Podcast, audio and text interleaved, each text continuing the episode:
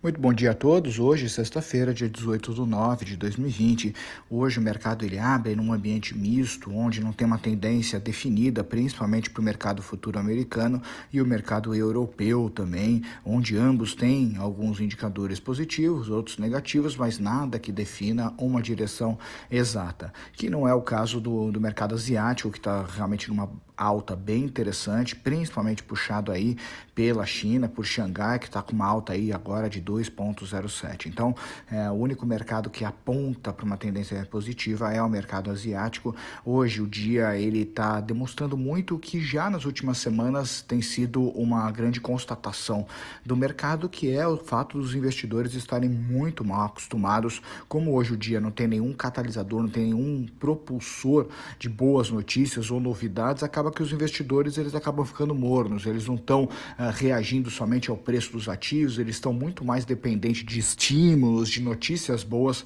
para poder fazer o mercado subir do que qualquer outra coisa. E isso acabou deixando bastante mal acostumados os investidores, onde eles sempre estão esperando um comunicado dos bancos centrais, esperando um comunicado de uma empresa, eh, alguma novidade. Então, isso realmente é o que está acontecendo muito nos últimos dias e principalmente quando a gente começa a entender um pouquinho como é que está o andamento do mercado, a gente vê isso de forma muito clara. E o ponto é que um indicador que pode ser muito positivo para que a gente possa ter uma retomada mais forte é justamente o alinhamento entre democratas e republicanos em relação àquele pacote de incentivo que era inicial de 1,2 trilhões de dólares, foi diminuindo, foi começando a ficar mais seco e hoje provavelmente é um pacote aí que está para ser aprovado de 700, 800 bilhões de dólares, eh, onde esse pacote de incentivo do Congresso americano, sem dúvida alguma, seria uma notícia excelente, mas a perspectiva que sairia hoje esse pacote é muito baixa, né? Se for sair, vai sair mais para frente, porque os próprios republicanos e democratas eles não conseguiram se entender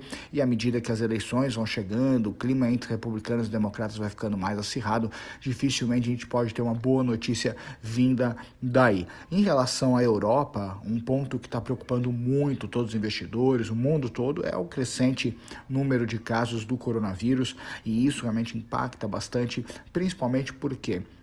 quando a gente fala de uma primeira onda de contágio, por mais que a vacina está se aproximando, ela ainda não está clara quando vai acontecer, quando é que ocorreria, mas o ponto é que à medida que o caso de coronavírus ele começa a surgir, começa a crescer e a economia de cada país está reabrindo, voltando ao seu normal, o problema é que se você vem uma segunda onda de coronavírus, naturalmente os dinheiros em caixa eh, em relação aos governos, em relação às empresas, em relação a tudo, para poder combater eh, o impacto impacto econômico de uma segunda onda de coronavírus é menor, então o impacto para a economia naturalmente tende a ser maior, então por isso uma grande preocupação em relação a esses casos que estão surgindo. E no Brasil, destaque sem dúvida é o depoimento do presidente Jair Bolsonaro, que podia gerar mais uma instabilidade política, que ontem foi decretado que ele pode fazer o depoimento ao inquérito que está aberto no STF, onde aquele inquérito que o, o ex-ministro Sérgio Moro colocou em relação à possível interferência do presidente Jair Bolsonaro Bolsonaro